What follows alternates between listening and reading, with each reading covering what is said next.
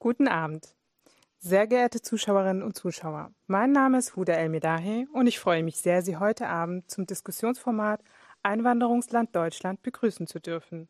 Auch im Namen des Forums der Kulturen, der Landeszentrale für politische Bildung und der Stadtbibliothek Stuttgart, in deren Räumlichkeiten wir uns heute befinden. Der lange Abschied von der weißen Dominanz. Der Titel passt inhaltlich ganz gut zu den, Wochen gegen den zu den Wochen gegen Rassismus, in denen wir uns im Moment befinden, aber auch zum gleichnamigen Buch. Darin geht die Autorin und weitgereiste Auslandsreporterin und Journalistin Charlotte Wiedemann Fragen nach wie was eigentlich Deutsch sein bedeutet und klärt ihre Leserinnen und Leser auf, warum die Welt von morgen nicht mehr von jener weißen Minderheit geprägt sein wird, wie wir es in den vergangenen 500 Jahren hatten. Sie veröffentlicht dazu mehrere Bücher und bekam für ihr Lebenswerk den Spezialpreis der Otto Brenner Stiftung verliehen. Ich will aber nicht zu viel verraten und freue mich sehr, dass Frau Wiedemann heute Abend hier ist und übergebe nun das Wort an den Moderator des Abends, Luigi Pantisano. Vielen Dank. Vielen Dank allen Zuschauerinnen und Zuschauern, die zugeschaltet sind per Stream. Ich freue mich sehr, dass wir diesen Abend heute hier gestalten können und im Gespräch mit Charlotte Wiedemann sind. Ich Herzlich willkommen. Auch. Guten Abend. Dankeschön. Freut Danke mich. für die Einladung. Ich finde es ähm, ganz besonders auch heute Abend hier moderieren zu dürfen, weil es ungewohnt ist, seit Monaten von Angesicht zu Angesicht äh, ein Gespräch zu führen und eben nicht vor Kacheln und äh, ein Thema vertiefen zu können, das wichtig ist, auch im Rahmen der Internationalen Wochen gegen Rassismus, wie ihr, ihr Buch. Ähm, wir haben uns vorgenommen, im Vorgespräch auch das äh, Thema in lockerer Atmosphäre zu führen, das Gespräch in lockerer Atmosphäre zu führen und uns Stück für Stück durch das Buch zu arbeiten, durch die jeweiligen Themen. Aber wir duzen uns schon. Wir du, dann, du, dann duzen wir uns. Vergessen, wir duzen ja, wir uns duzen wir uns, genau. Uns duzen. Genau, wir duzen uns, dann machen wir das so. Und es ist die Aufregung auch mit Mikro und im, im Saal. Ähm, und das was uns auch wichtig ist, ist heute Abend, dass Sie sich beteiligen ähm, an den äh, Fragen, also an dem Gespräch. Sie können Fragen stellen im Chat. Wir haben ähm, Personen, die im Hintergrund sind und den Chatverlauf auch moderieren und die Fragen aufgreifen und uns dann im, äh, im Rahmen unseres Gesprächs dann auch hier einwerfen werden. Ähm, und Charlotte Wiedemann, du wirst auch aus deinem Buch lesen, so haben wir es uns auch vorgenommen und dann so Stück für Stück äh, eben uns durcharbeiten. Ein Wermutstropfen, das muss man sagen, das ist auch für uns besonders hier. Wir sitzen in einem großen Saal mit vielen leeren Stühlen, ohne Publikum, aber dennoch freuen wir uns, dass wir diesen Abend hier äh, gestalten können und äh, im Gespräch sind mit, mit Zuschauerinnen. Zu Beginn, und das ist mir wichtig, bei dem Thema ähm, drüber zu reden oder die Basis zu schaffen, dass all diejenigen, die zuschauen, wissen, worüber wir eigentlich sprechen.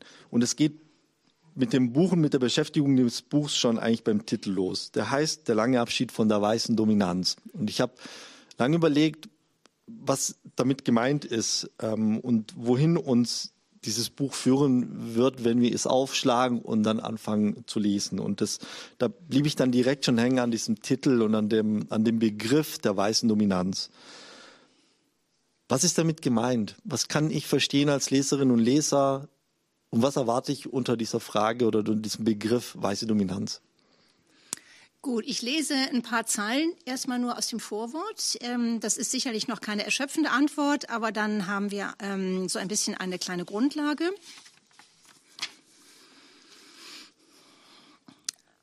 Von einer Prägung, die über Jahrhunderte entstand, kann sich niemand leichthin lösen. Abschied also. Das Wort setzt voraus, dass es Abschiednehmende gibt, Handelnde.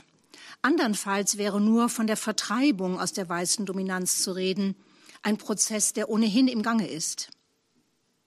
Ich möchte zu einem tätigen, reflektierten Abschiednehmen ermuntern und zum Annehmen von Neuem ohne Furcht.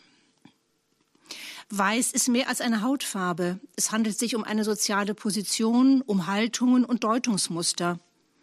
Weiße Dominanz zeigt sich im Verbrauch von Ressourcen, in Wirtschaftsmacht und Finanzströmen, in der Deutung von Konflikten, in der Geschichtsschreibung. Auf all diesen Feldern bricht ein neues Zeitalter an. Der Westen bestimmt nicht mehr die Ordnung der Welt und wir können anderen unsere Definitionen von Fortschritt, Entwicklung oder Feminismus nicht länger aufzwingen. Ich denke also, Luigi, das ist eine erste kleine Antwort auf deine Frage. Äh, das Innere und das Äußere, Heimat, was immer das ist, Heimat und Welt zusammen. Was wir gegenwärtig als turbulente Entpuppung einer Einwanderungsgesellschaft erleben, steht in Zusammenhang mit größeren Fragen, die unser Weltbild und unser Bild von uns selbst betreffen. Wer wir sind und wie wir das Wir bestimmen, darüber wollen wir ja auch noch reden, das lässt sich nicht mehr allein in den Grenzen des Nationalstaats beantworten. Die Vorstellungen vom eigenen und vom Fremden sind gleichermaßen Fantasien über unseren Platz auf dieser Erde, ob bewusst oder unbewusst. Weiße Europäer und Europäerinnen müssen heute einen historischen Abstieg verkraften. Und sie werden das hoffentlich tun, ohne in Faschismus zu verfallen. In einer rasant wandelnden globalen Landschaft ist nur eines gewiss. Wir im alten Europa werden teilen müssen. Nur durch Teilen können wir einen Wohlstand aufrechterhalten, der sich nicht allein materiell definiert, sondern durch die weitgehende Abwesenheit von Gewalt im alltäglichen Leben. Die Alternative wäre ein Europa der Gated Community, an deren Grenzen scharf geschossen wird und in deren Innerem wir uns selber hassen. Vielen Dank, das erklärt es. Und ich habe mich aber auch gefragt, ob mit weißer Dominanz nicht ein anderer Begriff gefunden wurde oder den, den du gefunden hast, den du, mit dem du strukturellen Rassismus beschreibst. Es erscheinen ja im Moment, so geht es mir zumindest, da, da habe ich den Eindruck, dass sehr viele Bücher zu dieser Thematik struktureller Rassismus, es wird sehr viel darüber gesprochen, Alltagsrassismus, was ist die Basis von Rassismus und dann wird oft geredet von strukturellem Rassismus. Das bedeutet, dass in den Strukturen Deutschlands, der Gesellschaft Rassismus angelegt ist, von Geburt an, von Kindheit an wird man so geprägt. Spielt das eine Rolle in dieser Überlegung weiße Dominanz und strukturellem Rassismus? Ja, es spielt schon eine Rolle, aber ich würde sagen, ähm, weiße Dominanz ist eigentlich ein, äh, das meint mehr. Ähm, aber es ist ein widersprüchlicher Prozess. Ich denke, wir können das aktuelle Beispiel vielleicht durchaus auch nehmen, so mit der äh, Corona-Pandemie. Wir sehen auf der einen Seite ganz klar ähm, noch die alte weiße wirtschaftliche Dominanz des Westens, des reichen Westens darin, dass wir eben halt einen übergroßen Teil der weltweit verfügbaren Impfstoffmengen ähm, für uns okkupieren. In Deutschland wird zwar geklagt, wir haben nicht genug, das kann ich auch natürlich verstehen, aber auf der anderen Seite, wenn wir weltweit gucken, ähm, dann ist es so, dass der reiche Westen eigentlich ähm, zu viel ähm, von dem, was verfügbar ist, für sich okkupiert und außerdem eben noch an den, äh, durch die Lizenzen äh, der Pharmaindustrien verhindert, dass überhaupt die Welt sich in angemessenem Zeitabstand auch ganz von der Pandemie befreien kann. Das ist das eine. Auf der anderen Seite sehen wir aber auch, dass zum Beispiel die, ähm, die Länder mit jüngeren Bevölkerungen Afrikas und Asiens kommen viel besser mit dieser Pandemie zurecht. Also wir investieren unheimlich viel Geld in diese ganzen Lockdown-Kompensationssachen und trotzdem kommen wir irgendwie nicht richtig weiter, weil wir eben halt eine, eine sehr angreifbare und oder äh, verwundbare und alte Bevölkerung haben. Ich darf das sagen, weil ich ja selber zu den Älteren gehöre. Ähm, so, und, der, und zum Dritten haben wir noch, und dann kommt ein struktureller Rassismusbegriff mit rein, dass wir in vielen Ländern sehen, dass, äh, dass die benachteiligten und eben nicht weißen Communities ganz besonders äh, leiden und besonders hohe Sterblichkeitsziffern ähm, haben. Das ist jetzt in Deutschland zum Glück weniger der Fall, aber wir haben es in den USA, wir sehen es in anderen Ländern bis hin zu den indi indigenen äh, äh, Bevölkerungsteilen, die ganz besonders schlimm leiden. So, also da haben wir also diese Verschränkung. Ich glaube, struktureller Rassismus ist ja etwas, was sich, was sich durchzieht. Ähm, und zugleich haben wir aber diese ganzen äh, globalen Machtverschiebungen. Und das ist zum Teil auch ein sehr verwirrender Prozess. Also ich glaube, dass vieles von dem, äh, äh was auch im Augenblick auch innerhalb von Deutschland die Debatte so schwierig macht und wo man zum Teil eben jetzt zum Thema Sprache, Identitäten und so, so aggressiv miteinander umgeht, hat damit zu tun, dass wir alle in einem sehr verwirrenden und turbulenten Prozess stecken. Das stimmt, da gebe ich, da gebe ich dir recht. Das, ähm, verschränkt sich auch. Nicht. Ja, ich finde aber, dein Buch findet einen guten Zugang, um auch die Struktur des Buchs einmal zu beschreiben. Für diejenigen, die das noch nicht gelesen haben und gesehen haben, ist ja so aufgebaut, dass man überall eigentlich einsteigen kann mit Lesen, weil genau, es kurze ja. Artikel, äh, kurze Kapitel sind jeweils. Miniaturen. Also ich habe das Miniaturen genannt, weil eigentlich, das äh, muss ich vielleicht auch nochmal dazu sagen, ähm, ich kann mir ja als eine Einzelperson äh, und dazu jetzt aus einem reichen westlichen Land und äh, weißen Herkommens eigentlich gar nicht äh, anmaßen, dieses Thema erschöpfend zu behandeln. Ähm, und in einem Buch kann man das auch schon gar nicht. Und deshalb hatte ich mir überlegt, ich mache Miniaturen, wo ich viele Gedankenanteile und Erfahrungsanteile ähm, präsentiere, an denen ähm, Leute auch unterschiedlich weiterdenken können. Ich glaube, man kann das Buch jetzt, wenn man das als weißer Mensch liest, und es ist überwiegend erstmal für weiße Menschen geschrieben, ähm, kann man das auf eine bestimmte Weise lesen. Man kann es aber auch ein bisschen anders lesen, weil man selber immer daran weiterhäkeln kann. Das finde ich auch so. Ging es mir auch beim Lesen des Buchs, dass es auch bestimmte Stellen gibt, die man gerne weiter vertiefen will und auch Wege findet, wo man sie weiter vertiefen kann und du auch Hinweise gibst mit Zitaten auch von anderen Literaturen, von anderen Gedanken, die es gibt, die bestehen, die man, die man ja auch weiter denken kann. Das finde ich schön. Aber was ich mich auch gefragt habe, ist, was dich bewegt hat dazu, ein Buch über die weiße Dominanz äh, und der Not, des notwendigen Abschied zu schreiben. Ähm, du bist jetzt als weiße Frau nicht Betroffene von Rassismus oder nicht Betroffene von der weißen Dominanz, zumindest mal erstmal äh, scheinbar und ähm, und das dennoch ein Buch geschrieben zu einem Thema, das vor allem im Moment, so nehme ich es auch war, die ganze Debatte über Rassismus, die ganze Debatte über äh, Identitäten ist geprägt von den Betroffenen, die sich zu Wort melden und Bücher schreiben und äh, Diskussionsbeiträge erstellen. Du machst das jetzt aus der Perspektive der Mehrheitsgesellschaft. Was hat dich dazu bewogen und wie kamst du dazu? Ja, ähm, also ich habe schon mal ein Problem eigentlich mit dem Wort Mehrheitsgesellschaft, weil ich mich eigentlich eher immer selber als eine Außenseiterin empfunden habe. Aber ähm, äh, ich glaube, man hat sich früher sozusagen eher politisch als eine Außenseiterin empfunden. Ähm, als wir eben noch nicht so quasi in dem Bewusstsein einer Einwanderungsgesellschaft lebten, wo ganz andere sagten, hey, ich bin der Außenseiter oder ich bin die Außenseiterin oder wir sind die Benachteiligten.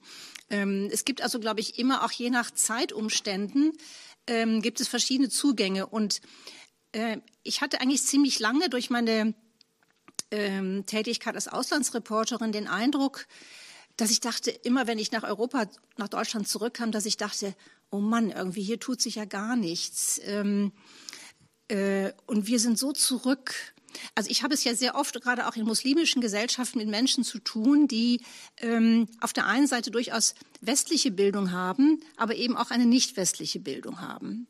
Und dann kommt man wieder zurück und dann merkt man, hier kennt keiner die Namen, mit denen man dort zu tun hatte ähm, weil die Leute hier eigentlich völlig feststecken, nur in einer rein westlichen Bildung. Das ist erstmal das, was ganz unabhängig jetzt von strukturellem Rassismus und Einwanderungsgesellschaft schon seit ziemlich langer Zeit mein Eindruck war, weshalb ich auch oft gar keine Lust hatte, mich mit Deutschland zu beschäftigen. Es gab so diese Phase, wo ich eigentlich immer nur dachte, ich bin im Kopf, auch wenn ich physisch in Deutschland war, war ich mit dem Kopf immer anderswo. Und das hat sich eigentlich geändert dann, eigentlich so in der Zeit auch zum Teil auch um 2015 herum. Einerseits die Ankunft der vielen Geflüchteten und auf der anderen Seite das Aufkommen der AfD. Ähm, und da kommt dann auch eine Stimmung mit in das Buch hinein, wo ich eigentlich damit gerechnet habe, dass wir uns sogar, ähm, ich befürchtet habe, dass wir uns schneller hinbewegen zu einer sehr militanten, weißen, faschistischen Bewegung. Es gab ja die verschiedensten ähm, Sachen, die anderswo passiert sind. Und äh, meine Befürchtung, dass es doch sehr schnell gehen wird, war eigentlich ziemlich groß. Wir haben in den USA ja gesehen mit Trump, dass es relativ schnell gehen kann. Natürlich, natürlich. Und, und da, äh, da sollte eigentlich auch der Titel des Buches ein bewusstes Gegensignal setzen. Also ich hatte eigentlich gedacht, es sei noch viel provokativer. Aber äh, im Augenblick haben die Leute, glaube ich, zum Teil gar nicht mehr so eine Befürchtung, ähm, was jetzt diese White Supremacy-Gruppen äh, und, und Rechtsextremismus angeht, ähm, ist es so ein bisschen, hat sich zwar leider stabilisiert, aber sieht man ja auch in den Wahlergebnissen, ähm, ist nicht mehr ganz so im, im Alltagsgefühl, nicht so dramatisch vielleicht. Du beschreibst aber auch in deinem Buch zu Beginn, dass es auch, also dass dich dieses Thema prägt von deiner Kindheit an, dass du dich sehr lange schon damit beschäftigt hast, mit dieser Frage und Auseinandersetzung der deutschen Geschichte, deiner eigenen Kindheit und dieser Frage, was ähm, Weiße oder was die Leute, ich nenne es jetzt wieder die Mehrheitsgesellschaft, mm. ähm, so an prägenden Elementen hat ähm, in der Geschichte. Ich bin 1954 geboren und mir ist irgendwann mal, als ich ähm, im heranwachsenden Alter war, ist mir aufgefallen, dass das bedeutet, dass ich, dass es neun Jahre erst her war, dass Auschwitz befreit worden ist, als ich geboren wurde. Und das hat mich schon äh, wie ein großer Schock getroffen. Ähm, viele erinnern ja heute oder sind zu jung, um das zu wissen, dass es sehr lange Zeit gedauert hat, um überhaupt mal in der Gesellschaft ein Gesch ich komme aus, aus dem aus Westdeutschland ein Gespräch führen zu können. Auch mit den Eltern war nicht zu reden über die Zeit des Nationalsozialismus.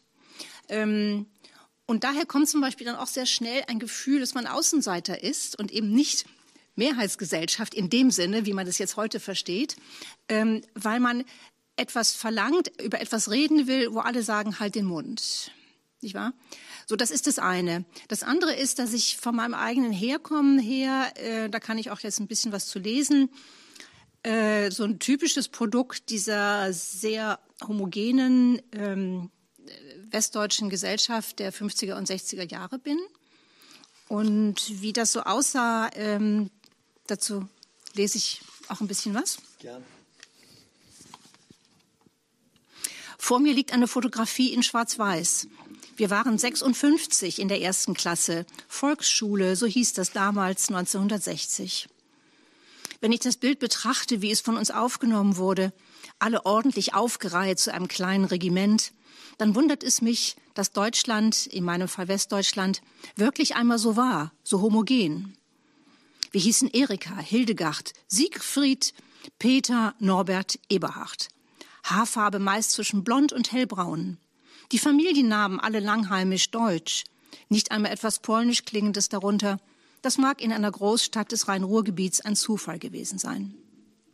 Es ist fast überflüssig zu erwähnen, dass wir alle der herrschenden Norm von Gesundheit und altersgerechter Entwicklung entsprachen. Kinder mit einer Einschränkung waren vorher aussortiert worden. Inklusion, die Idee war noch nicht geboren. Und doch gab es eine Differenz nicht innerhalb unserer Kinderschar, sondern nach außen. Dies war eine katholische Volksschule. Die evangelische war nebenan, von uns durch einen Zaun getrennt, der auch den Pausenhof durchzog. Nicht einmal im Spiel sollten wir uns mischen. Und ich erinnere mich, wie wir manchmal an diesem Zaun standen und Efkes, Efkes hinüberriefen, in der Lautmalerei der örtlichen Mundart eine Kombination von Äffchen und Evangele. Obwohl meine Eltern kaum religiös waren und ganz gewiss nicht militant katholisch, erschien es mir natürlich, die Kinder auf der anderen Seite des Zauns mit diesem Ausdruck zu bewerfen, mit kindlicher Lust an einem höhnischen und ulkigen Wort. Denn wir, die Katholiken, waren die Mehrheit. Nicht, dass ich das rational gewusst hätte, aber ich kannte kein einziges evangelisches Kind. Sie waren die anderen, würde man heute sagen. Für die Erziehung in einem ethnisch weitgehend homogenen Nachkriegsdeutschland waren Konfession und Geschlecht die beiden großen Merkmale der Unterscheidung. Wir können daraus lernen, wie zeitgebunden das ist, was wir als trennend empfinden und wie sich damit auch das Verständnis dessen ändert, was wir das eigene nennen. In der politischen Landschaft des heraufziehenden Kalten Krieges waren wir, Weiß- und Westdeutsch, gleich mehrfach privilegiert. Unsere Eltern waren nicht gezwungen, Arbeit anderswo zu suchen. Wir wurden weitgehend verschont von Reparationsforderungen und kaum behelligt von dem Grauen, das die Generation unserer Eltern und Großeltern angerichtet hatte. Privilegiert zu sein durch die Umstände der Geschichte und den Ort der Geburt ist nichts, was zu einem individuellen Schuldbewusstsein führen sollte, wohl aber zu Bewusstsein, zu Bewusstheit.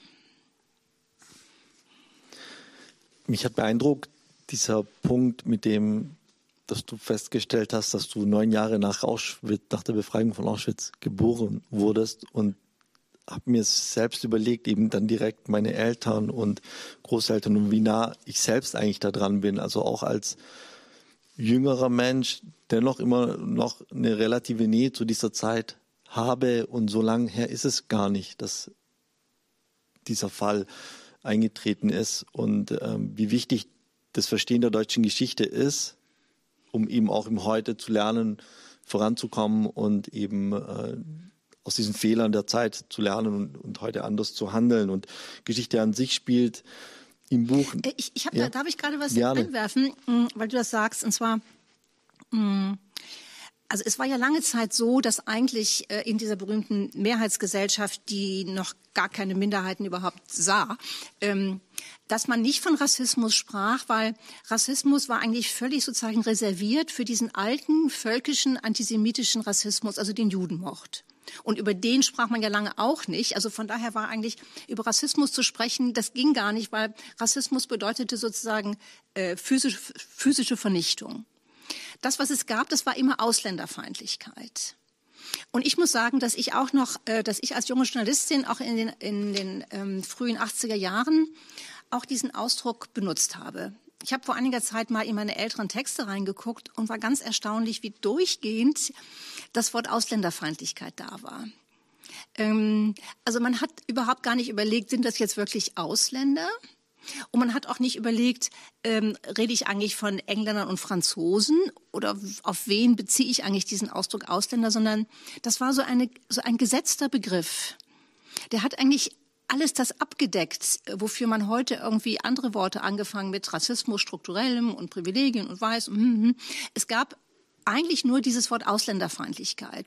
Bis hin dazu, dass es ja auch eine, ähm, in der Bundesregierung gab es dann eine Beauftragte ähm, äh, für eigentlich gegen, also gegen Ausländerfeindlichkeit. Ähm, das ist ganz interessant. Also dieser Ausdruck ist heute ja eigentlich weg. Ich glaube, er ist weg. Vielleicht nicht ganz. Es gibt immer noch Leute, die ihn vielleicht benutzen. Aber, Aber das Verständnis ähm, dafür, warum dieser Begriff falsch ist, ist mittlerweile da, weil man ja, nicht genau, nur von genau. Ausländern und das, spricht. Und, und das war ganz lange war das nicht der Fall. Ähm, und also ich habe eben, ich sagte eben, ich habe neulich mal so ältere Artikel angeguckt. Dann habe ich einen gefunden. Ähm, ach, das ist, glaube ich, auch in dem Buch drin. Ich weiß, bin mir nicht ganz sicher. Äh, da habe ich in den 80er Jahren, war ich bei einer Lokalzeitung in Norddeutschland, Buxtehude, und ähm, damals, das war eine Zeit, da gab es schon mal so ein Angebot der Bundesregierung, Leute sollten in die Türkei zurückkehren und die kriegten schon mal so einen finanziellen Anreiz. Und das hat zu einer äh, wirklich einer rassistischen Welle, ausländerfeindlichen Welle geführt, äh, weil die Leute, die das nicht annahmen, die nicht gingen, denen wurde das auch total übel genommen. Also die einen kriegten es in den Hals gesteckt, wenn sie es nahmen, und wenn sie es nicht nahmen, umso schlimmer. Dann blieben sie ja. Und dann habe ich eben auch eine türkische Familie besucht, die in Buxtehude lebte.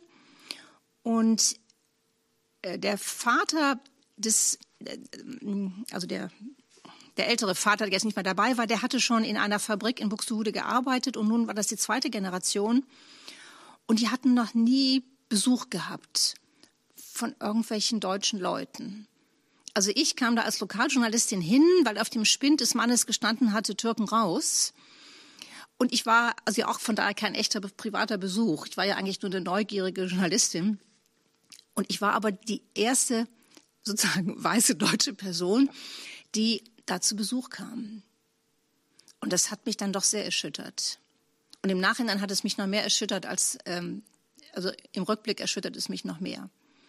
Also ich bin, ich bin groß geworden. Meine Eltern sind auch als sogenannte Gastarbeiterinnen nach Deutschland gekommen in den 60er Jahren und in meiner Schulzeit noch und eben auch durch meine Eltern geprägt war auf der einen Seite das Verständnis dafür, naja, Rassismus gibt es in den USA. Ähm, die Schwarzen sind dort. Rassismus gibt es auch nur gegen schwarze Menschen und eben eigentlich, wir können ja keinen Rassismus erleben. Das war eine ganz lange, auch in der Schule, in der Bildung, ganz lang geprägte Vorstellung.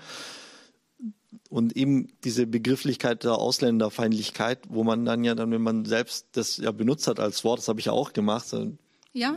Man sich aber selbst ja selbst sich selbst ausschließt, weil man sich ja weil man sich ja dann ja auch als Ausländer definiert. Aber ich auch so groß geworden bin ähm, und ich beschreibe das immer. Es gab für mich einen es gibt einen wirklich Punkt. Ich kann sagen, an welchem Moment ich im Kopf begriffen habe, Deutschland ist mein Land und es ist meine Heimat und es gab immer so diesen Effekt, wenn man zurückkam aus den Sommerferien und dann die Schule wieder begann, die Lehrerinnen, die einen fragten, wie war es denn zu Hause?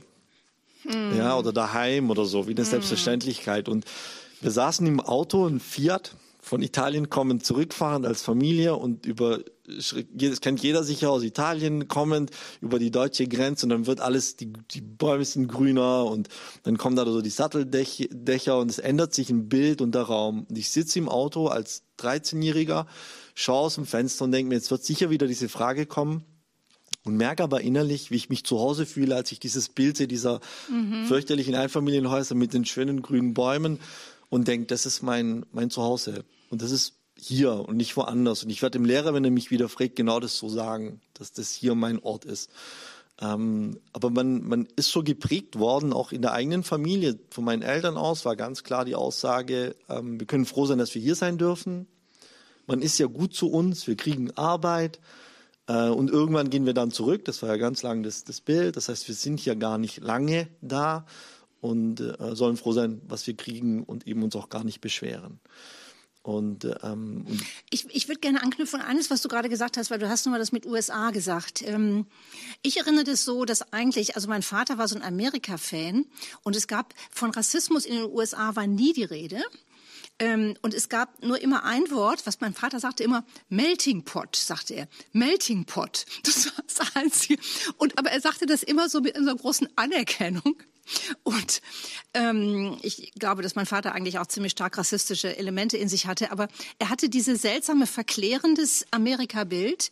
Und ähm, ich habe dann ja ähm, in dem Buch auch ein bisschen so eine Parallele geschrieben, äh, was passierte anderswo, was war 1960, als ich eingeschult wurde und dann äh, erzähle ich diese also diese furchtbar berührende Geschichte äh, dieses kleinen Mädchens, das kleine schwarze Mädchen, was eben halt, nachdem das das Gesetz es zugelassen hat, zum ersten Mal äh, in eine Schule geht, die eben offiziell nicht mehr segregiert ist, aber faktisch noch weiß ist und äh, sie also von Beamten geschützt werden muss. Und ähm, die ganzen Schüler, alle sind, die anderen Kinder sind alle zu Hause gehalten worden. Und die weißen Eltern stehen vor der Schule und sie beschimpfen dieses kleine Mädchen, was sich extra schön gemacht hat und so. Und das war auch 1960. Das war 1960, also wurde dieses kleine Mädchen in den USA noch beschimpft, nur weil sie in diese Schule gehen wollte.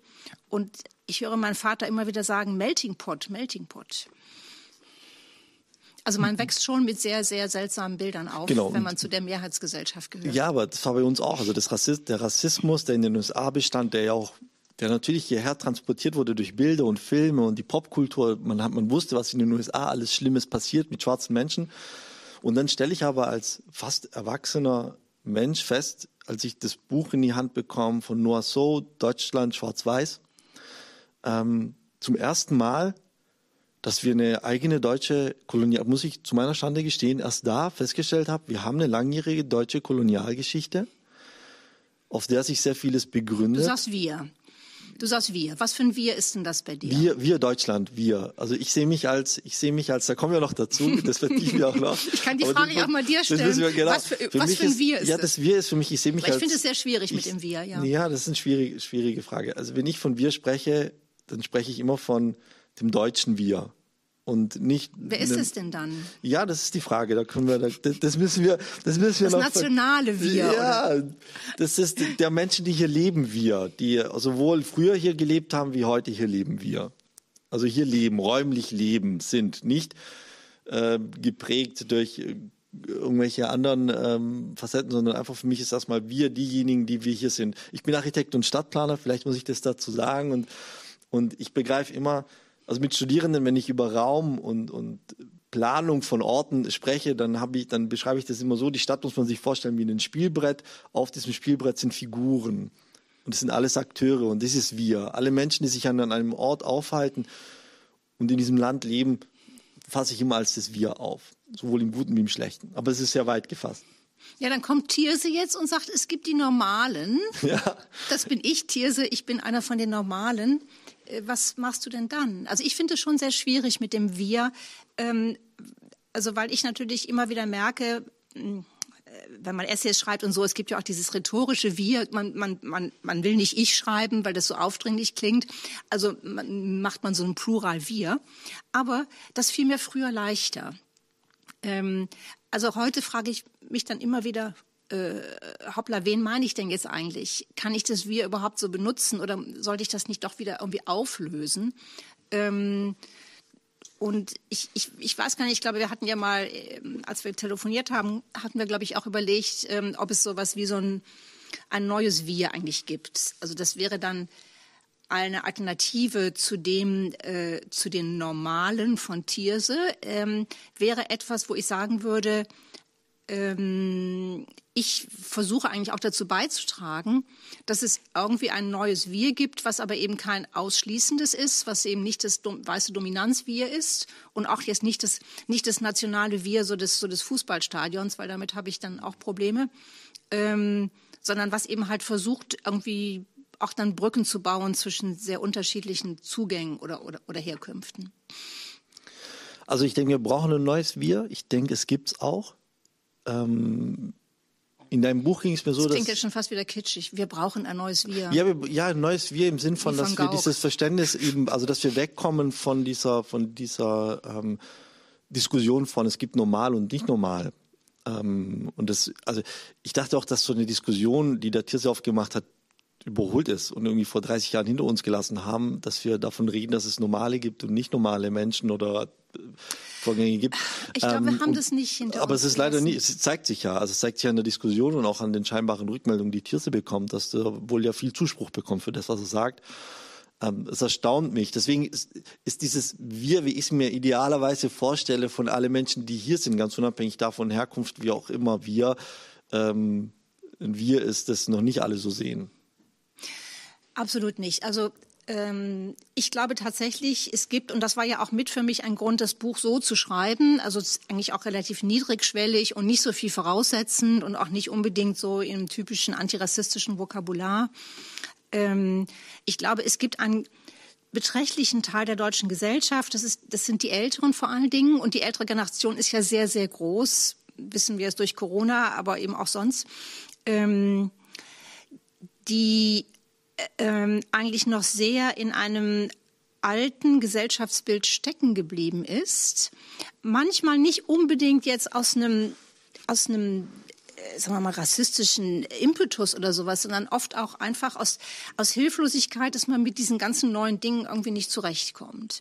Also ich will damit jetzt niemanden entschuldigen, aber ich kann es zum Teil auch verstehen, ähm, weil von meiner Warte aus gesehen, also ich bin jetzt 66 Jahre, ich kann also ein bisschen was an ähm, Gesellschaftsentwicklung überblicken. Und als Journalistin hat man ja auch das Privileg, dass man an vielem immer so teilhaben kann. Ähm, und ich glaube, es hat sich sehr viel verändert. Also die deutsche Gesellschaft ähm, hat sich sehr stark verändert, aber es wird nicht unbedingt so wahrgenommen von denen, von den Jüngeren, die heute eben Veränderungen verlangen. Und ähm, wir haben, glaube ich, auch da sehr viele ähm, verwirrende Gleichzeitigkeiten. Ähm, ich nehme mal jetzt das, das, Wahlergebnis, das jüngste Wahlergebnis in Baden-Württemberg. Also wir haben nur neun Prozent mit Migrationshintergrund sind im neuen Landtag und es sind 33 Prozent in der Bevölkerung. So, es ist ein eklatantes Missverhältnis, was sozusagen die Teilhabe angeht. Und in so einem stabilen und eher äh, finanziell gut dastehenden Land wie Baden-Württemberg.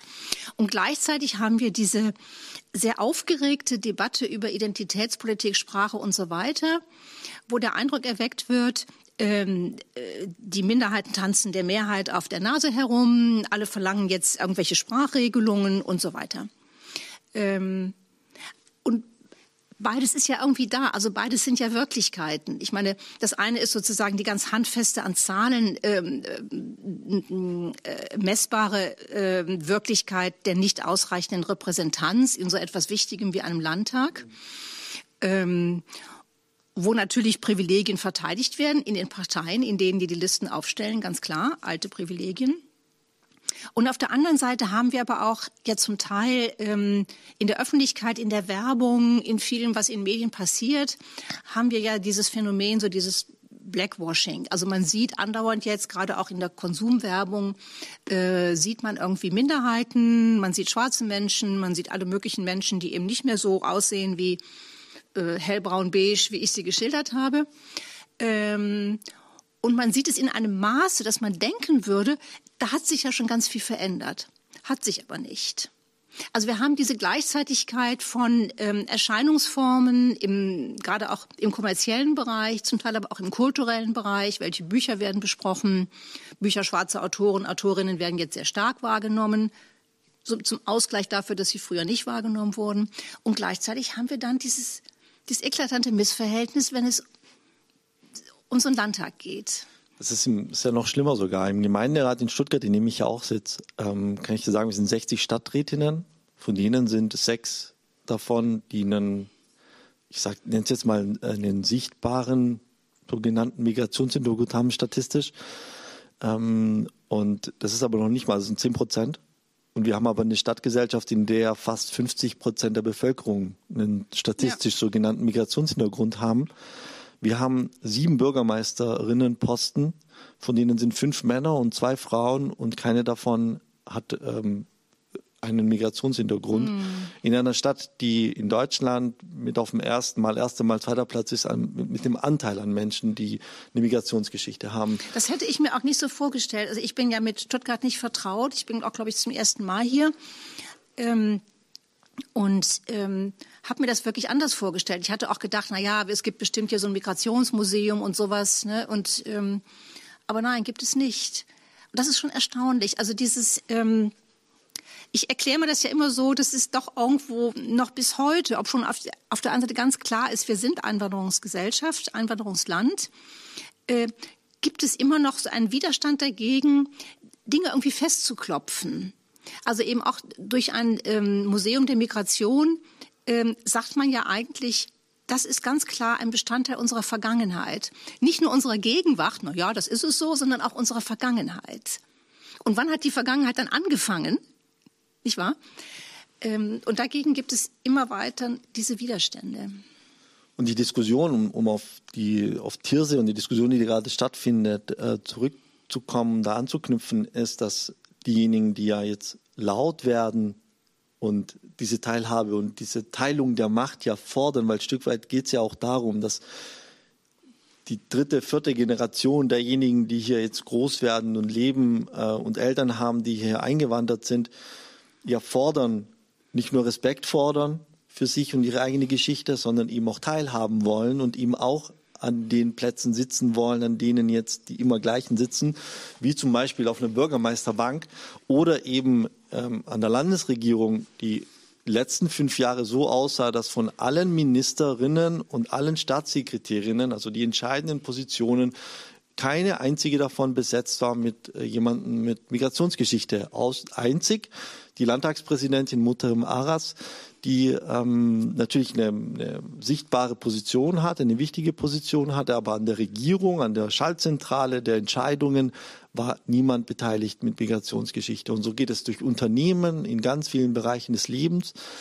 Und darum geht es ja, dies, diese Forderung aufzustellen. Und aus deinem Buch geht ja auch hervor, warum das so ist, dass man eben sozialisiert ist in dieser weißen Dominanz, die Gruppe zu sein, derer, die ähm, in irgendeiner Weise übergestellt sind über die anderen, das Sagen zu haben, schon immer in der Geschichte so war und auch heute noch so ist. Und äh, da einen, dadurch, dass es jetzt eine neue Generation gibt, die Machtanspruch mit auch erhebt, Machtverlust einhergeht und eben auch so einen ähm, Reflex des Abwehrens und sich dagegen Wehrens ähm, gegen diese Veränderung. Woher kommt das? Also du, du, du beschreibst es in dem Buch, aber woher kommt es, dass diejenigen, die schon immer da waren und da sind, für sich beanspruchen, nichts abzugeben?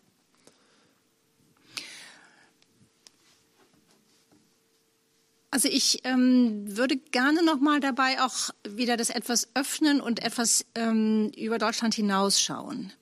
Denn ähm, das Interessante für mich ist ja eigentlich, ähm, dass es kann ja nicht alleine einen Abschied von der weißen Dominanz geben aus irgendeiner äh, irgendeiner Großzügigkeit heraus. Sowas, sowas gibt es nicht. Also in der Regel wird ja Macht nicht einfach abgegeben ähm, aus irgendeinem Gutmenschentum heraus. Mhm sondern ich sehe eigentlich ähm, verschiedene Anzeichen dafür, dass ähm, die alteingesessenen westlichen weißen Europäer, so will ich es mal einschränken, äh, tatsächlich ähm, gezwungen sind, äh, auf ihren bisherigen Status ähm, zu verzichten.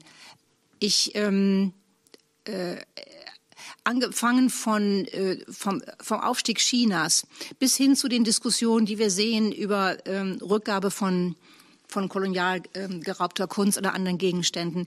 Ähm, das ist ja kein Zufall, dass all diese Dinge irgendwie heute auftreten, sondern da gibt es ja einen gewissen Zusammenhang. Nicht im Sinne einer Verschwörungstheorie, sondern in dem Sinne, dass eben die Zeit, wo eben äh, dieses kleine Europa äh, so viel bestimmen konnte, äh, dass, die ist einfach vorbei. Und wir haben eben auf der anderen Seite äh, das also das Euro-Amerika, das weiße Amerika, ähm, kämpft ja schon und dafür ist, war ja Trump und ist weiter Trump äh, das Symbol auch gegen diesen Abstieg, gegen diesen Statusverlust. Und, äh, und Joe Biden äh, hat natürlich auch das Problem, aber er versucht es auf eine andere Weise zu lösen. Er sagt ja jetzt wieder, wir müssen jetzt alle zusammenstehen gegen China. Es geht dann wieder gegen China, aber wir müssen es zusammen machen mit Europa, wo gegen Trump das dann lieber irgendwie alleine machen wollte. Ähm, so, das ist ja alles sozusagen diese, so diese große Kulisse. Und ich glaube auch, dass äh, wenn man dann wieder auf das äh, Nationale zurückkommt, auf das Deutsche, denke ich, dass viele Menschen das irgendwie spüren. Ähm, jeden Tag geht es in den Zeitungen, immer wieder geht es um diese Frage mit China und in, einen, in einem bestimmten Duktus. Zum Beispiel China inszeniert immer, so heißt es dann, inszeniert irgendetwas, um sich ähm, global damit zu präsentieren. Äh, wenn die eine, eine, eine App jetzt präsentiert haben, so für so einen internationalen Impfausweis, dann heißt es wieder, China inszeniert das, um sich nach vorne zu spielen. So äh, wir tun das ja nie. Die EU inszeniert nie etwas, um sich nach vorne zu spielen. Ähm, also das ist ja eigentlich ständig im Hintergrund sind diese Dinge Thema. Und ähm, ich denke, viele von dieser, wie ich sie nenne, langheimischen, alteingesessenen äh, weißen deutschen Bevölkerung ist, ähm, ist verunsichert und ähm, ähm, verbarrikadiert sich entweder hinter dem Wunsch, äh, es möge so sein wie früher, wie auch immer es da war, aber es möge irgendwie oder eben ist, ähm, ist nicht in richtig in der Lage, irgendwie mitzugehen. Ich erlebe es auch durchaus bei Leuten, die auf meine Lesungen kommen, die also so weit sind, dass sie überhaupt ähm, bereit sind, ähm, über solche Inhalte zu sprechen und denen aber sehr oft die Worte dafür fehlen. Äh, und äh, ich verurteile da auch niemanden. Also ich, ähm, ich denke, dass zum Teil, glaube ich, auch in der antirassistischen Bewegung wird zu viel Wert auf das richtige Sprechen gelegt und ähm, zu wenig Wert darauf gelegt, auch das dahinterstehende Denken zu erreichen. Also als wäre es schon damit getan, wenn jemand dann einfach die richtigen Worte benutzt. Ähm, damit ist es, glaube ich, nicht getan. Ich finde es ein gutes Stichwort, um ins Publikum zu gehen, wenn äh, das angesprochen ist. Gibt es denn Fragen? Ja, guten Abend aus dem Off. Wir haben hier tatsächlich gerade eine Frage im Chat, die so ein bisschen auf gegenseitige Ausschlüsse abzielt. Es geht um die Schule, dass äh, da verschiedene Gruppenbildungen stattfinden. Einerseits gibt es die Gruppe der weißen Kinder und auf der anderen Seite die Gruppe der Kinder mit Migrationserfahrungen. Und da bittet die Person im Chat um eine Meinung dazu. Ich bin da jetzt, glaube ich, ein bisschen überfordert, ähm, weil ich jetzt mit zur, zur Schule selber jetzt eigentlich nicht viel geforscht habe. Ähm also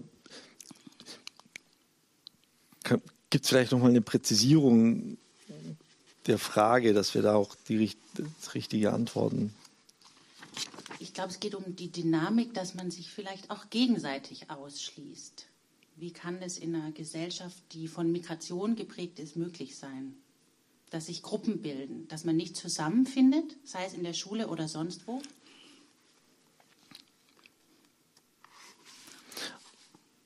Also das eine Problem, was wir in Deutschland haben, aber das ist ein, das würde abschweifen von der Diskussion, finde ich, ist die äh, grundsätzliche Problematik in unserem Bildungssystem, das ja von vornherein darauf ausgelegt ist, nach der vierten Klasse Gruppen zu bilden, und die ja oftmals statistisch belegt ja dazu führen, dass es durch Hauptschule, Realschule, Gymnasium eben so eine Unterteilung gibt, oftmals, dass eher auf den Hauptschulen migrantische Kinder, Arbeiterkinder landen und auf den Gymnasien eher Kinder landen von Eltern, die einen Hochschulabschluss haben und eben eher langheimisch sind.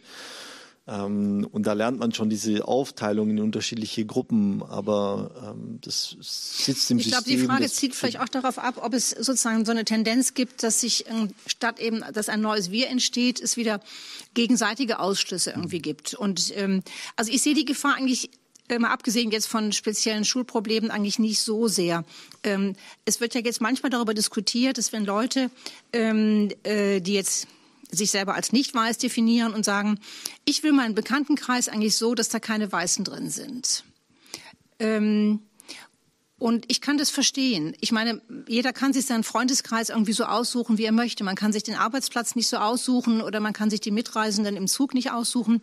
Aber wenn jemand sagt, ähm, ich äh, fühle mich wohler unter Leuten, die mich besser verstehen und das sind eben halt alles nicht Weiße, dann finde ich das völlig in Ordnung. Ich finde, das kann man irgendwie niemandem vorwerfen. Ähm, das andere ist, äh, wenn ähm, wenn zum Beispiel, ich hatte das auch mal bei einer Facebook, jetzt bei einer schwarzen Facebook-Freundin, die dann irgendwann schrieb, ähm, ich bin eigentlich so froh, dass ich diese ganzen hässlichen weißen Gesichter nicht in meinem äh, unzufriedenen hässlichen weißen Gesichter in meinem Freundeskreis nicht sehen muss. So.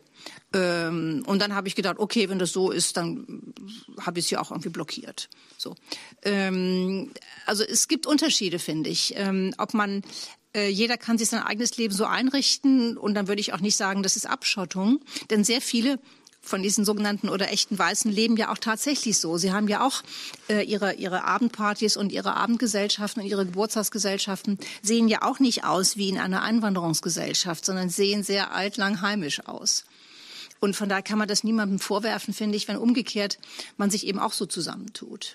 Aber ich denke, wir brauchen natürlich, wir brauchen irgendwie äh, in öffentlichen Foren, ähm, in den Zügen und natürlich auch in den Parlamenten brauchen wir etwas anderes, wo man, wo man anfängt, also an diesem neuen Wir irgendwie, irgendwie zu bauen. Und äh, ich wünsche mir natürlich, dass auch Leute sich auch möglicherweise durch mein Buch oder durch das, was ich sage, auch irgendwie ermutigt fühlen, ähm, zu denken, dass sie daran teilhaben können. Ich glaube, es ist ein Problem auch, dass im Augenblick manche Leute denken, ich passe da gar nicht mehr rein. Entweder ich bin zu alt oder ich bin anscheinend zu weiß oder ich bin, äh, meine Vorstellungen passen nicht, meine Sprache passt nicht da rein. Ähm, und das finde ich schade. Also das sollten wir irgendwie versuchen zu vermeiden. Und ähm, das, ein Thema ist ja auch so das Gendern. Ähm, ich gendere manchmal, oft aber nicht. Ich mache das mal so, mal so. Und ich finde eigentlich in Büchern, wenn ich versuche, auch eine literarische Sprache zu benutzen, dass es oft, finde ich, Sprach, der Sprache nicht gut tut.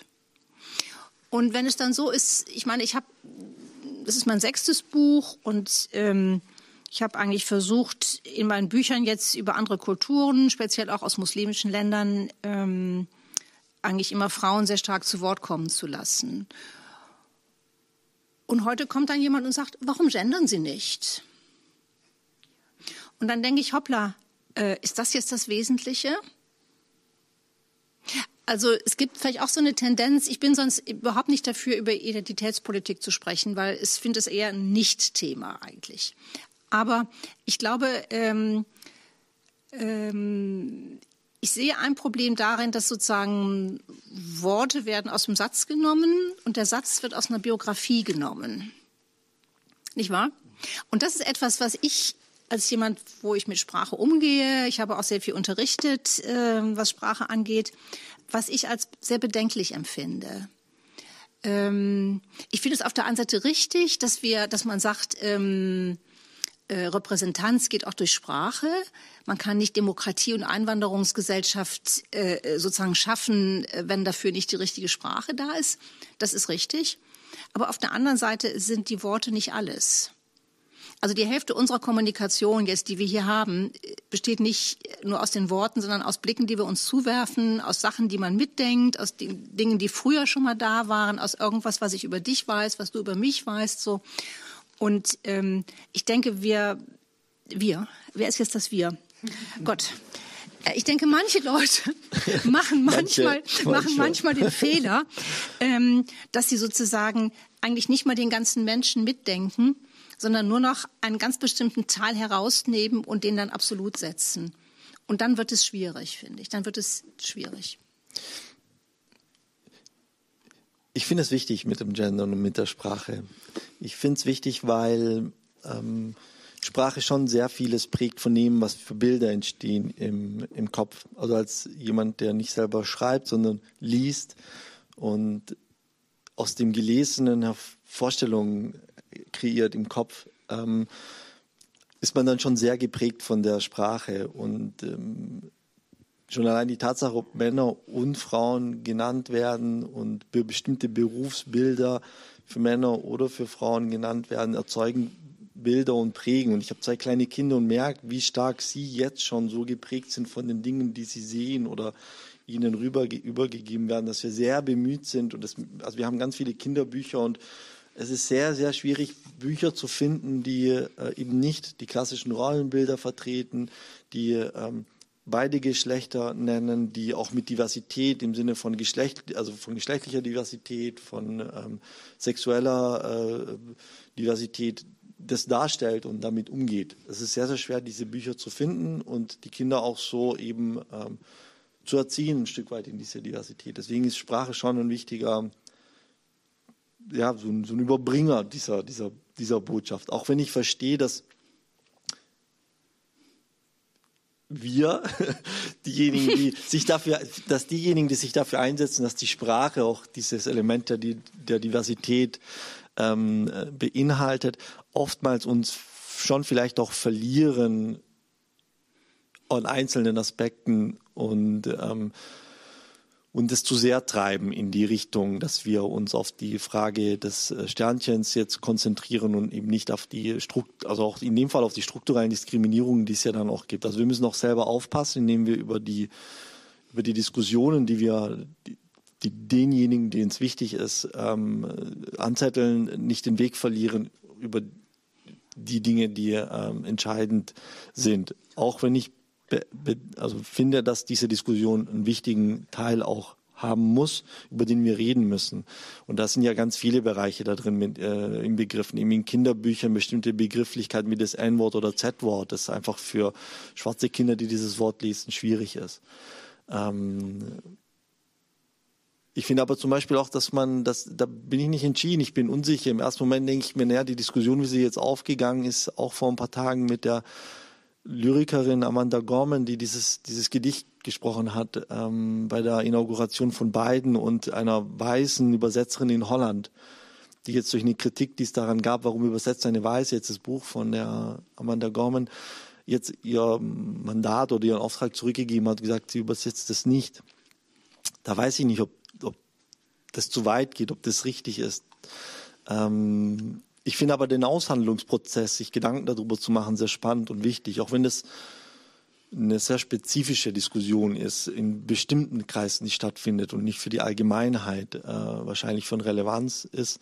Aber es sind Aushandlungsprozesse, die stattfinden müssen, weil wir sonst eben nicht, ich glaube, wenn wir diese dies, diese Diskussion nicht führen, schaffen wir es auch nicht irgendwann auf der Bürgermeisterbank vertreten zu sein und an der Regierung äh, sitzen zu dürfen, weil das eben mitprägend ist als, als Gespräch. Aber ich denke, es sind ähm, auch. Ich würde auch da ganz gerne aber noch mal ein bisschen auch das, ähm, den Blick etwas öffnen. Und zwar, ähm, ich, ähm, was mich oft stört, ist, dass eigentlich nicht wirklich interkulturell gedacht wird, in dem Sinne, dass man über das westliche Denken hinausgeht. Ähm, also wenn bei der Frage zum Beispiel, wie, wie, wie, Literatur übersetzt wird, spielt ja nicht allein eine Rolle, ob das jetzt eine Übersetzerin ist, die aus dem Westen auch kommt und aber eben äh, als Schwarze bestimmte Erfahrungen hat, die eine schwarze Amerikanerin auch hat, sondern zum Beispiel wäre ja auch die Frage, ähm, warum nimmt man nicht eine Schwarze aus dem afrikanischen Land? Ähm, es gibt das Beispiel von einem Buch, äh, was hier erschienen ist. Das heißt irgendwie Black Feminism. Ich glaube, es heißt auf Englisch Black Feminism, ja, oder es heißt schwarzer Feminismus. Und ähm, ich habe es mir voller Freude äh, zugelegt und stellte dann fest, es handelt nur von afroamerikanischem Feminismus. Ich war ganz platt und dann sieht man, wenn man das jetzt nicht anders erwartet, sagt man, aha, ja klar, schwarzer Feminismus ist afroamerikanisch. Da ist doch so viel passiert und gerade diese lesbischen schwarzen Frauen haben da in 60er Jahren so viel in Bewegung gebracht. Ja, alles richtig. Aber ich empfinde es eigentlich als anmaßend, ein Buch so zu nennen und zugleich alle anderen schwarzen Stimmen davon auszuschließen, als wäre das schwarzer Feminismus, was nur im Westen stattfindet. Ähm, oder bei der Diskussion jetzt um äh, ähm, um, um die Frage von Kant, war Kant ein Rassist oder nicht, ähm, wird eigentlich kaum darauf eingegangen, dass, ähm, dass ähm, afrikanische Philosophen darüber schon vor so langer Zeit diskutiert haben, dass einige der Protagonisten dieser Debatte mittlerweile verstorben sind. So, also vor 20 Jahren mhm. zum Beispiel. Mhm. Äh, es wird immer so getan, als hätten wir gerade etwas entdeckt oder als sei äh, etwas Wichtiges aus den USA, was wir hier übernehmen sollten. Und ähm, äh, aber Antirassismus müsste eigentlich mehr sein. Antirassismus müsste ja eigentlich über äh, die Frage von Gleichberechtigung innerhalb einer westlichen Gesellschaft hinausgehen. Ich finde, zum Antirassismus gehört ja auch, sich ähm, bewusst zu werden aus der eigenen Geschichte und wir hatten es vorhin, da wollte ich vorhin ansetzen, und der Punkt ist mir wichtig, dass wir eben den Blickwinkel, den wir haben auf dieses Thema und der Vorstellung, Rassismus gibt es nur in den USA, weil dort eben die Weißen die Schwarzen unterdrücken und das kennen wir aus allen Bildern. Und es Rassismus eben nicht woanders gibt, zum einen und eben den Rassismus, den wir gegenüber schwarzen Menschen hier selbst haben und und dann eben feststellt, dass in der eigenen Aufarbeitung der Geschichte und in, der, in den Geschichtsbüchern man eigentlich kaum darüber erfährt, dass wir selbst Kolonien hatten und ihm eines der ersten überlieferten. Wer ist jetzt wir? Ja, das wir wieder wir wir als wir alle, die wir in Deutschland leben. Als Europa als oder? Europa, wie auch immer. Aber in dem Fall jetzt schon spezifisch die deutschen Kolonien und dass sich in der Schule und andere Schulkinder in Deutschland in der Schule eben in den Geschichtsbüchern nicht oder so gut wie nichts darüber erfahren, über die Kolonialzeit, über die Verbrechen der deutschen Kolonialzeit. Und wir bis heute zum Beispiel uns zwar sehr wohl auskennen mit dem, was die Türken mit den Armeniern gemacht haben und dort große Forderungen erstellen äh, bezüglich der Anerkennung des Genozids an, an dort, aber wenig dazu beitragen, uns zum Beispiel zu entschuldigen, offiziell von staatlicher Seite, bezüglich des Genozids an dem Volk der Nara und Herero. Und ähm, wie kommt es? Also warum haben wir so eine schwierige, warum haben wir so ein schwieriges Verhältnis zur eigenen Kolonialzeit und warum spielt es so eine geringe Rolle? Naja, es spielt eigentlich nicht mehr so eine geringe Rolle ähm, im Vergleich zu, sagen wir mal, vor 20 Jahren ähm, wird darüber heute eigentlich schon ziemlich viel diskutiert, nur äh, es hat wenig Konsequenzen. Ähm, das gehört so ein bisschen auch vielleicht in die gleiche Richtung wie das, wo ich erwähnte, dass im kommerziellen Bereich, in Werbung, äh, man sieht überall irgendwelche äh, nicht weiß aussehenden Leute und dann hat man solche Repräsentationsprobleme wie jetzt mit dem baden-württembergischen Landtag. Mm. Ähm, Im Bundestag ist gerade wieder auch ein Antrag abgelehnt worden, äh, der eine Entschuldigung ähm, gegenüber den ähm, namibischen Opfern äh, verlangt und auch eine Übernahme für Verantwortung der, ähm, der Massaker, die ähm, in der ostafrikanischen Kolonie im heutigen Tansania angerichtet sind. Ähm, ähm, ich, ich bin mir manchmal unsicher. Also auf der einen Seite, ich hatte selber ein Erlebnis, dessen ich mich dann im Nachhinein etwas geschämt habe. Ähm, äh, mir war das Ausmaß der, äh, der Todeszahlen, der Opferzahlen ähm, im heutigen Tansania auch nicht so bewusst. Ähm, also der sogenannte Maji-Maji-Krieg, es war ja die Niederschlagung eines sehr großen, eines sehr, sehr geografisch auch sehr ausgedehnten Aufstandes, ähm, hat ungefähr 100.000 Tote gehabt. Ich habe das bis vor einigen Jahren nicht gewusst. Ich erinnere mich an eine Szene, ähm, es gab eine Ausstellung dazu, eben auch im Zusammenhang mit diesen Schädeln, die immer noch ähm, in der ähm, unseren ähm, ehemals kolonialen Asservatenkammern sind. Und ähm, ich ging durch diese Ausstellung und es war kaum jemand da und ich kam ins Gespräch mit einer Frau, die eigentlich äh, tansanischer Herkunft war, aber heute in den USA lebt, eine Künstlerin. Und die sagte so nebenbei, wir wechselten nur so ein paar Sätze und die sagte dann so nebenbei irgendwie äh, 100.000 Tote. Wir sprachen Englisch und ich sagte so ganz unheimlich blöd, really?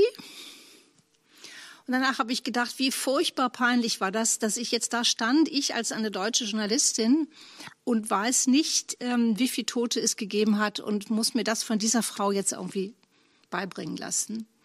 Und äh, ich hatte ihre E-Mail-Adresse und habe dann immer nachher noch gedacht, ich will ihr irgendwie schreiben und habe diese E-Mail dreimal angefangen. Aber immer habe ich gedacht, nein, das, ist, das macht alles immer nur noch schlimmer. Und ich habe dann schließlich gar nichts geschrieben. Ähm, Seitdem ist einiges passiert an Veröffentlichungen. Also auf der einen Seite bin ich eigentlich froh, dass wir etwas weitergekommen sind, aber ich sehe immer noch, ähm, dass es an ganz Wesentlichem fehlt, nämlich tatsächlich auch an der Übernahme so von Verantwortung und dass es immer noch keine Entschuldigung ähm, für den Genozid in Namibia gibt, ist natürlich ähm, ist untragbar. Ist untragbar. Und gleichzeitig machen alle möglichen Institutionen, machen ja immer die Veranstaltungen Decolonize. Wie viele Veranstaltungsserien hat es schon zum Thema Decolonize gegeben? Aber auch da spielt sich ähm, sehr vieles immer auf dieser kulturellen oder kulturwissenschaftlichen Ebene ab.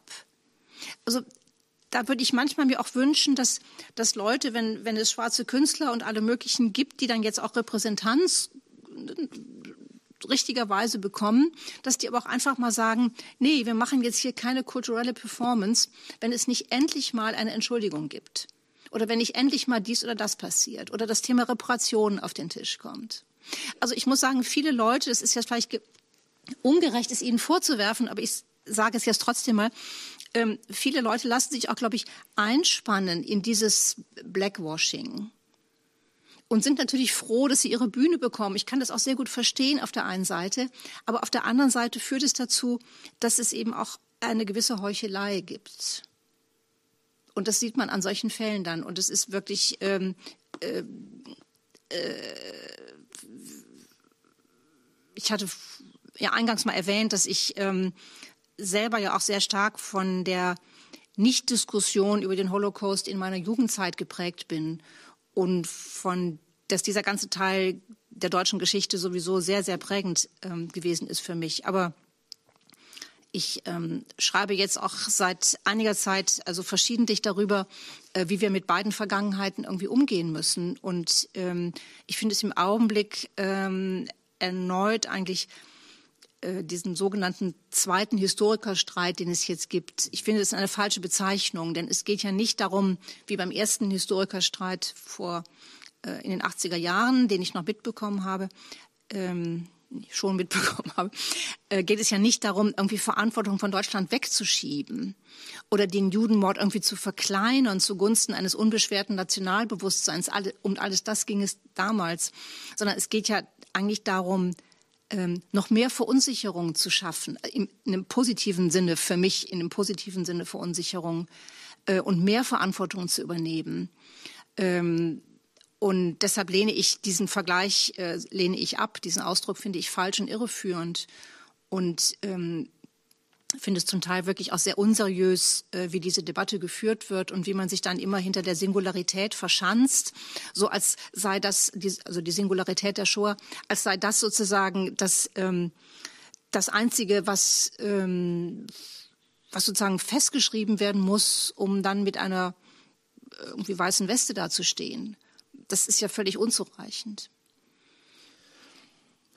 bei der Diskussion, und ich finde, in, in deinem Buch ist auch an einer Stelle diese ähm, von der christlich-jüdischen Tradition die Rede, die uns ja auch oft vorgehalten wird, jetzt in den letzten Jahren in der Diskussion eben in unserem Verhältnis mit Musliminnen im, in Deutschland. Und dann heißt es immer, unsere christlich-jüdischen Werte. Und dann frage ich mich selber immer auch, wo und an welcher Stelle sind die Werte? Ähm, wie kommt das? Also ist das eine Konstruktion, die äh, entstanden ist an irgendeiner Stelle? Du beschreibst das im Buch, vielleicht kannst du das erklären, ähm, weil wir reden darüber, wie wenn es diese gäbe und äh, faktisch aber, wenn man sich auch mit jungen Juden unterhält, die eine ganz andere Geschichte erzählen. Ja, das ist natürlich eine Konstruktion. Also diese, ähm, die, wie es dann immer heißt, die, die christlich-jüdische Tradition des Abendlandes, so ist ja dieser, die Standardfloskel. Ähm, das ist natürlich eine, eine, eine Konstruktion, die, die irgendwann ähm, auch nicht direkt nach 1945, sondern später entstanden ist. Ähm, und die natürlich in dieser Form nicht haltbar ist, weil natürlich ganz große Zeiten des Abend, der abendländischen Geschichte, Geschichte also eher von antijüdischen Impulsen geprägt sind, als von einer äh, dieses Art von Dialog oder Zusammenwirken. Und auf der anderen Seite ähm, haben wir eben auch weite Teile der Geschichte der jüdisch-islamischen oder jüdisch-muslimischen ähm, Vergangenheit, äh, wo es eigentlich von daher in einer gewissen Weise mehr Gemeinsamkeiten gegeben hat als in dieser jüdisch-christlichen. Ähm, aber das passt natürlich nicht in die Landschaft. Also das ist auch mal wieder ein Beispiel dafür, dass eben ähm, Geschichte wird nach den Bedürfnissen der Gegenwart konstruiert und Vergangenheit und Geschichtsbilder werden nach den Bedürfnissen der Gegenwart konstruiert. Und das ist natürlich dabei der Fall. Und ähm, die Konstruktion von diesem jüdisch-christlichen Abendland ist schon etwas etwas älter jetzt als diese, als diese jüngere ähm, ähm, islamfeindliche Stimmung, weil sie natürlich erstmal diente diese Konstruktion dazu, ähm, jetzt irgendwie ein, ein besseres Deutschlandbild irgendwie herzustellen, ähm, vielleicht seit den 80er Jahren etwa.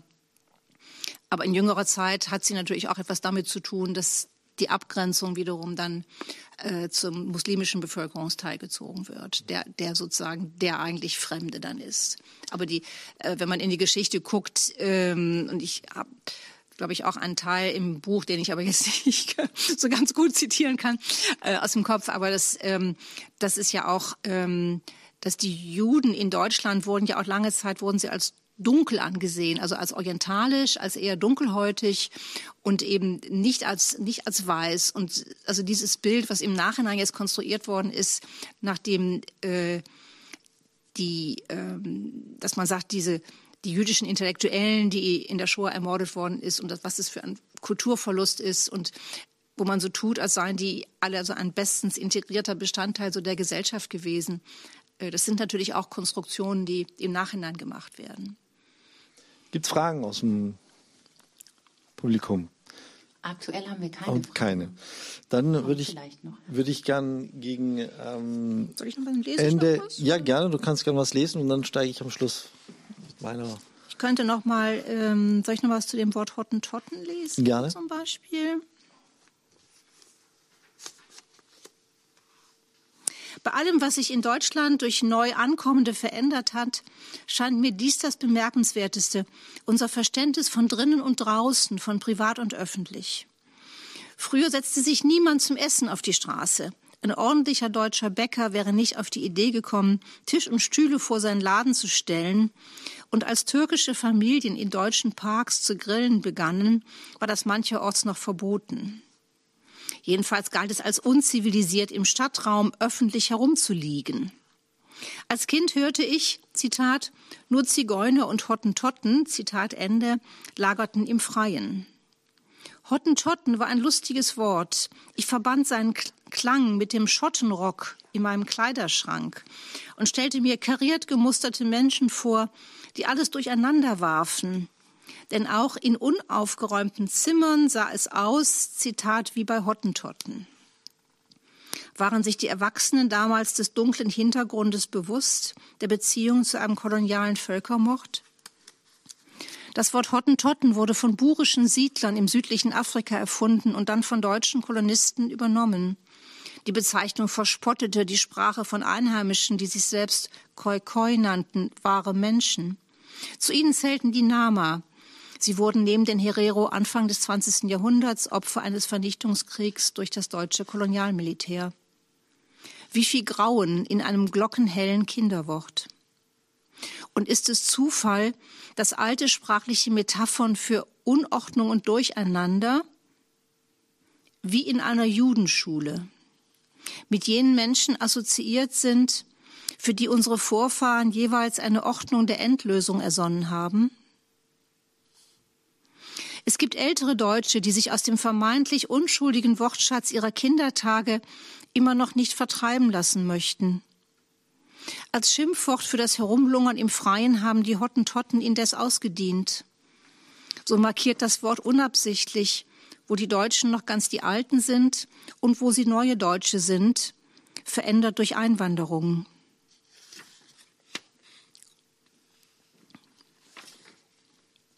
Halt, warnt mich da eine Stimme. Hast du nicht wieder die Vorgeschichte übersehen und deine eigene Lebenszeit absolut gesetzt? In der Tat, ich hatte übersehen, was es vor 1933 gab. Etwa den Luna Park am Stadtrand von Berlin, wo man sich massenhaft vergnügte, bis der Park im Nationalsozialismus zum Schandfleck wurde. Indem heute die Mauern unserer Häuser durchlässiger geworden sind, haben wir uns vielleicht dank Einwanderung etwas wiedergeholt, was wir schon einmal kannten, bevor es wie die Heterogenität der Herkünfte ausgelöscht wurde. Wir können diese Entwicklung aber auch anders lesen. Denn dies ist ja eine Zeit, da wir vermehrt Mauern bauen, um den Lebensraum, in dem wir es uns nun auch öffentlich gemütlich machen, vor anderen zu schützen. Die Grenze zwischen drinnen und draußen wird anders gezogen, weiter vorne, jenseits unseres Vorgartens. Das Haus, sagen Ethnologen, ist eine Urform der Unterscheidung von Vertrautem und Fremden, von mein und dein, ein Zeichen von Aneignung, von Vergewisserung, von Dazugehören. Auch wenn wir selbst nun vermehrt draußen leben, nennen wir die Häuser ärmerer Völker, bevorzugt afrikanischer, immer noch gern Hütte. Wir billigen ihnen nicht zu, dass sie genauso wie wir eine klare Ordnung von Vertrautem und Fremdem haben. Ihre Hütten erscheinen uns als Symbol für das Zerbrechliche, Provisorische. Sie zeigen an, dass ihre Besitzer immer in einem quasi draußen leben, in einer Zone von hottentottischer Undefiniertheit. In dieser Welt sind die Zeichen nicht so lesbar wie in der unsrigen. Diese Welt ist schon in ihrer allerersten Grundstruktur einfach anders und sie soll es bleiben.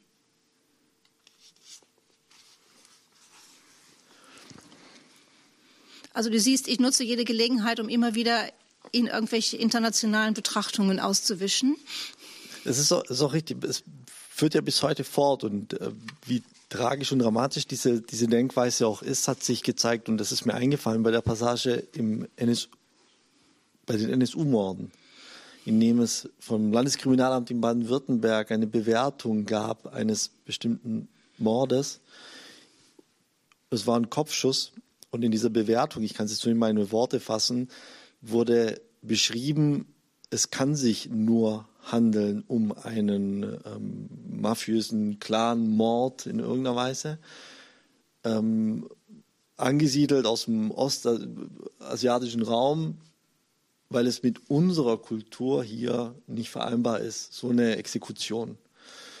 Und, ähm, und dieses Bild, dass so eine so ein brutaler Mord hier nicht stattfinden kann. Das ist nur woanders. Es so eine, so eine Beziehung einer dieser Geschichte, in dem man auf wen projiziert man welche Verhaltensmuster. Und diese Verhaltensmuster haben wir hier aber nicht. Und deswegen ist es, finde ich, so wichtig, die eigene Geschichte und die Geschichte und solche Entwicklungen, wie sich, wie sich solche Bilder, äh, wie solche Bilder erzeugt werden und auch in der Geschichte festsetzen, aufzubrechen, zu lösen und uns das bewusst zu machen, was wir selber für, für Vorstellungen haben, die uns prägen und die wir halt fortführen. Weil aus deutscher Perspektive, mit der eigenen deutschen Geschichte und der Geschichte der jeweiligen Genozide, die wir hinter uns haben, davon zu sprechen, dass so eine Brutalität an Mord gegenüber Menschen nicht möglich ist hier und das irgendwo anders verortet wird, schon ein großer geistiger Sprung sein muss und das eben von einer offiziellen Polizeibehörde eines Landes und das erst vor ein paar Jahren. Ähm, das zeigt, finde ich, den Weg der Arbeit, den wir noch vor uns haben in bestimmten Bereichen, um eben uns verabschieden zu können von der weißen Dominanz in der wir, in der wir leben in vielen Bereichen.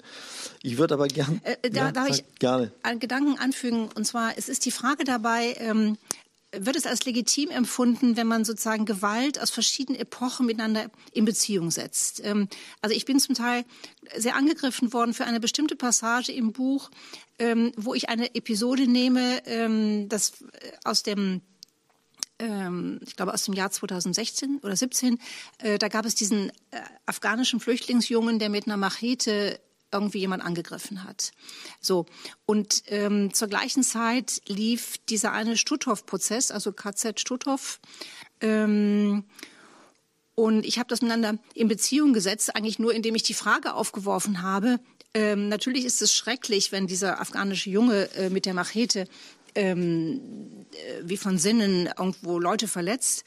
Ähm, aber sollte man nicht einen Moment innehalten und sich fragen, ähm, was ist eigentlich mit diesem Schutthoff-Prozess? Also ähm, sehen wir die Gewalt jetzt, wir sehen die Gewalt als eine fremde Gewalt sozusagen, also eine, die von, die von außen kommt und wir sehen nicht die Gewalt, die sozusagen in unserer eigenen Gesellschaft irgendwie heimisch ist und die jedenfalls in, ja, in extremem Maße in dieser Gesellschaft heimisch war. Ähm, also ist es legitim, das zu vergleichen, auch wenn da jetzt Reihe von Jahrzehnten dazwischen liegen. Das ähm, betrifft ja dann auch immer die Frage so der Kolonialverbrechen, da ist es ja auch so. Ähm, und ich ähm, setze das nicht gleich. Man muss immer schon sagen, die Gesellschaft hat sich dann vielleicht in der Zeit ja auch weiterentwickelt und verändert. Aber ich finde es schon legitim, das erstmal als Gedanke in Beziehung zueinander zu bringen. Ähm, und dafür bin ich aber zum Teil auch in Leuten, die äh, das Buch rezensiert haben oder sonst wie geschrieben haben, bin ich sehr angegriffen worden, weil man mir vorgeworfen hat, dass ich äh, erneut äh, islamische Gewalt immer sozusagen verniedlichen würde. Also das ist, denke ich, ein sehr schwieriger Punkt in der Debatte äh, wenn man sozusagen diese ganze deutsche Gewaltgeschichte, die es gibt, ähm, immer für mich in der Reihenfolge sozusagen die Shoah steht für mich vorne, aber eben gleich dahinter dann auch der Kolonialismus, ähm, können wir das in eine Beziehung setzen, zum Beispiel zu ähm, in Frankreich die Hinrichtung von äh, Samuel Paty, von dem Lehrer, ähm, ist es legitim, diese, diese Verbindungen zu ziehen damit befindet man sich doch weiterhin in Deutschland auf sehr, auf sehr dünnem Eis. Das ist ein schwieriges, schwieriges ja. Feld, das stimmt. Aber ich finde, die Diskussion lohnt sich, die zu führen. Ich habe das Zeichen bekommen, dass es eine Frage gibt. Dann gerne. Es gibt sogar zwei, zwei. Fragen und ich würde sie gern beide stellen. Gerne, ja. Vielleicht auch einfach nacheinander. Die eine geht direkt an Sie, Frau Wiedemann. Ich lese sie einfach vor. Sie sprechen vor vielen Menschen und haben großen Einfluss.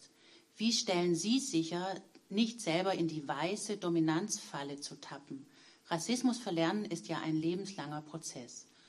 Und die zweite Frage, die zielt darauf ab, wie man den Abschied nehmen kann. Ähm, auch die Frage lese ich jetzt einfach vor. Wie kann Mensch der fragilen weißen Dominanz die Angst nehmen, damit der Abschied ein kurzer und kein langer ist? Schmerzloser. Ein schmerzloser vielleicht auch. Äh, ja, ich fange gleich mit dem, gleich mit dem letzten an. Nein, ich glaube, das ist ein sehr langer Abschied. Ich glaube, es gibt auch keine Abkürzung. Ähm, wenn man bedenkt, dass es eine Entwicklung ist, die, ähm, wo sozusagen 500 Jahre ähm, haben ihre Ablagerungen ähm, im Bewusstsein der heutigen weißen Menschen hinterlassen. Ähm, vor allen Dingen eben der europäischen